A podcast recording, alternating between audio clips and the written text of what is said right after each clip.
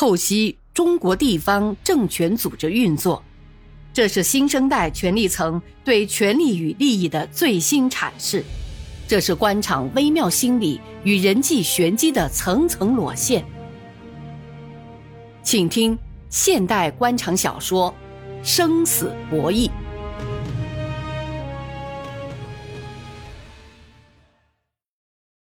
木子李步履蹒跚的走到自家院门的时候，一行人已经排在院门恭候他了。可他一个都不认识。老部长，我是市政府办公室主任王道广啊！我当时调进政府办公室的时候，还是您画的圈呢。自称王道广的站在最前面，一头黑发梳得油光水滑，满脸红光。木子李从他面前走过时，闻到了一股化学品气味。哦，好像小丫头头上常散发出的味道。莫老，这是市政府办公室陈副主任，这是行政科长，这是老干部局副局长，这是组织部的秘书科长，这是柳市长的秘书。木子李跟着王道广的介绍，不停的啊，哈哈哈，点头着。一行人围着他来到屋里坐下。你们都这么忙，还抽时间来看我呀？莫老，后天就是中秋节了，柳市长派我们来看看老同志。他本来是要亲自来的，因为市政广场周围拆迁，一些市民对拆迁补偿有意见，集体上访。他处理这事去了，只好让我们几个代表向您表示节日问候。嗯，这是柳市长让我们带给您的，不成敬意。这时，王道广从秘书手中接过一个印有“市政府”字样的礼品袋，送到木子李的手上。呃，柳市长说啊，新阳的工作能有现在的这个成绩，都是老同志打下的基础，还希望莫老一如既往继续支持市政府和柳市长的工作。木子李尽管见过不少世面，但毕竟离开了组织多年，如此隆重的待遇，如此热情的关心。他还真有些受宠若惊，还真是从心里感激组织的关怀。柳王明市长日理万机，还记得他们这些老同志来来往往、上上下下。自他退下来之后，少说也六七任市长了。像柳王明这样，中秋节还专门派人上门慰问，还是第一次。他甚至喉咙里涌出了什么，挤出了几句话，越腔更浓了。啊，不好意思啦，我们这些老同志干不了什么，还劳柳市长牵挂。你们代表我谢谢他。我们老同志感到柳市长是个干实事的、说实话的人。昨天我们听了他的报告，讲的实在，他比我们干得好。柳王明秘书费劲儿的听着木子里的广东普通话。王道广从礼品袋里拿出了一只金灿灿的牛，摆到他身边的茶几上，向他介绍这头牛。啊，穆老，这是柳市长特意让人设计的老黄牛，呃，有几个意思：一是包养你们这些老同志，为新阳的发展做出了不可磨灭的贡献，是革命的老黄牛；二是鼓励年轻的同志要向老同志学习，默默的奉献，甘当老黄牛。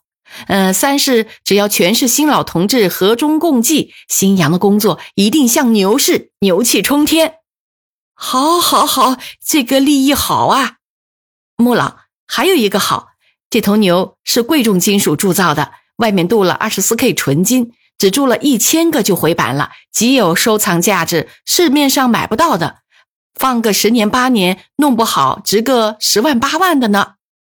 哦。这么重的礼，我怎么敢收啊？穆老莫负了柳市长的一番心意哦。一行人赶快退出，匆匆向穆老告辞，又在院子里的几个山头上挨家挨户跑了一遍。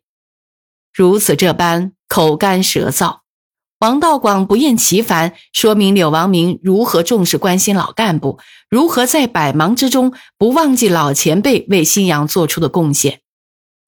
一连两天，王道广马不停蹄，东跑西颠，整整走了三十三户副地级以上的老干部，仅仅只有四个投靠子女在外休息的和五个在上海、广州住院的没跑到。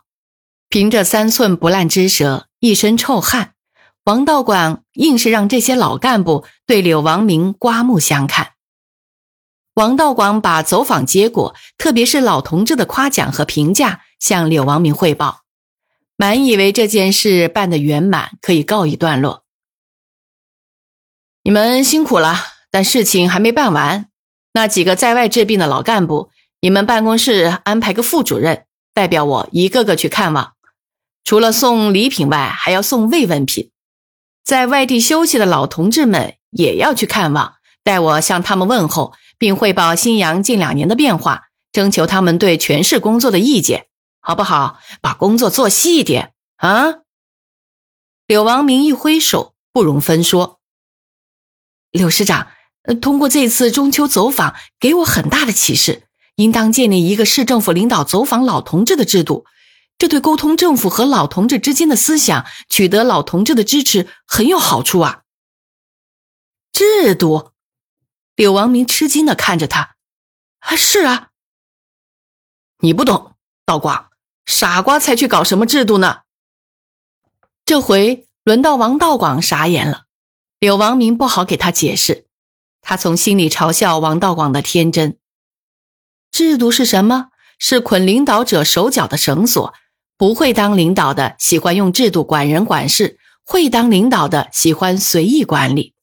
再说，制度是领导和老百姓的活动空间一样大，那还有什么领导和群众之分？谁还愿意当领导？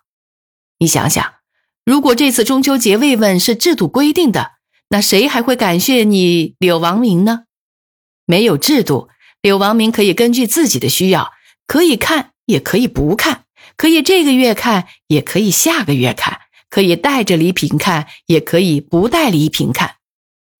明年柳王明当了市委书记，还用得着这么费事儿吗？柳王明从心里鄙夷王道广不懂政治。柳王明在折腾市政府全体会议的时候，李树生在北京参加经济学界一个学术会议，他热爱自己的专业。忙里偷闲，利用双休日听一些经济学界专家讲座，会会老同学，了解宏观经济动态，接受一些新信息。柳王明又是政府全体会，又是新闻发布会的情况，有人向他做过详细汇报，听后心情有些沉重。换届在即，柳王明利用政府全体会议笼络一批老干部，在新闻界造势，往自己脸上贴金。把新阳近年发展变化全收录在自己的政绩册上，他企图强加给新阳社会舆论一个观点：新阳的发展是政府领导的结果，政府的政绩在于有个得力的市长。他把市委丢在一边，把市委班子全体同志辛勤劳动一笔勾销，大有东方红、太阳升，新阳出了个柳王明之概。李树生内心很生气，也很好笑。你柳王明贪天之功归己有，就不怕胀破肚子？四套班子，三十多个厅级干部，人家都没干事，就你柳王明一个人有能耐。全市各级干部、各级组织都形同虚设，就你柳王明是救世主。在他看来，柳王明的所作所为简直匪夷所思。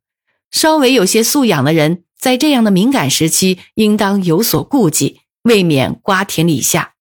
他倒好，赤膊上阵了。既然这样，李树生也不能过于谦谦君子。